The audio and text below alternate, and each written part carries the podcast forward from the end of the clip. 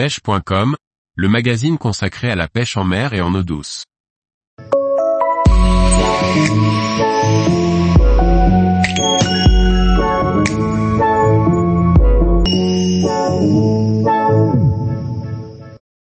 La pêche sur l'Orénoque, comprendre et interpréter le courant.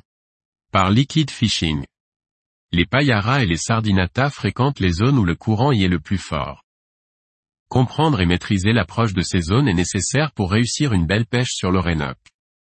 Les zones propices du fleuve pour rechercher les espèces convoitées sur l'Orénoque sont les zones moins profondes, où le courant s'accélère. L'approche que j'ai eue avec l'Orénoque me fait penser à la pêche en Loire.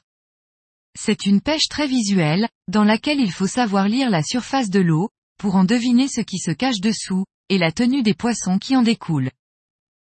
Les sardinatas se tiennent très proches de la surface, on peut observer leur activité en surface lorsqu'elles sont présentes. Tandis que les paillaras ne s'y tiennent pas systématiquement. Ils peuvent s'y tenir pour chasser ou s'oxygéner, sinon, ils se tiennent plus profondément pour se reposer.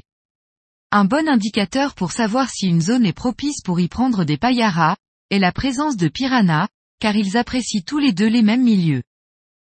Dans les zones peu profondes, soumises au courant le plus fort, les leurres de type jerkbait minnow, stick coulant et lame s'en sortent le mieux. Ils permettent de pêcher ces zones sans trop subir le courant. Si le courant est moins fort, dans les amortis et les zones plus profondes, les longbull minnow, swimbait, cuillères et surtout les leurres souples montées sur tête plombée permettent d'explorer les différentes hauteurs d'eau. Concernant les leurres souples, ils sont très efficaces sur les paillaras, mais sont vulnérables face aux dents des paillaras et piranhas, il faut donc en prévoir un stock conséquent. Concernant la nature du fond sur les endroits où nous nous arrêtons, il en existe deux types. Des fonds sableux, qui ne m'ont pas donné de résultats, et des fonds rocheux, sur lesquels j'ai trouvé la pêche bien meilleure. Cette journée, riche d'enseignements, touche à sa fin et je retrouve la ville de Puerto Carreño. Je vais ainsi retrouver et faire connaissance avec le groupe de pêcheurs avec qui je vais passer la suite du séjour.